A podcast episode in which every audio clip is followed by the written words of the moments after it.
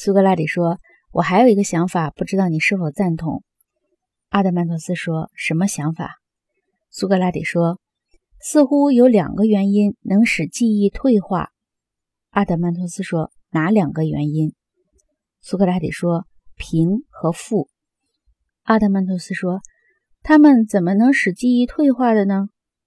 苏格拉底说：“是这样的，当一个陶工变富了的时候，请想想看，他还会那样勤苦地对待他的手艺吗？”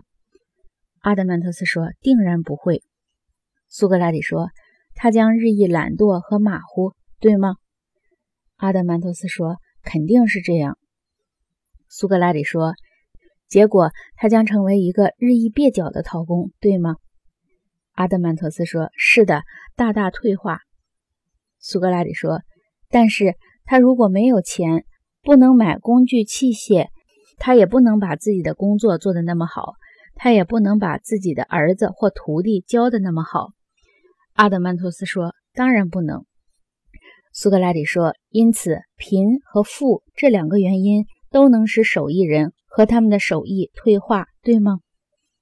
阿德曼托斯说：“显然是这样。”苏格拉底说：“因此，如所看到的，我们在这里发现了第二害，他们是护卫者必须尽一切努力防止其在某个时候悄悄地潜入城邦的。”阿德曼托斯说：“什么害呀？”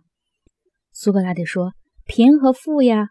富则奢侈、懒散和要求变革。”贫则粗野低劣，也要求变革。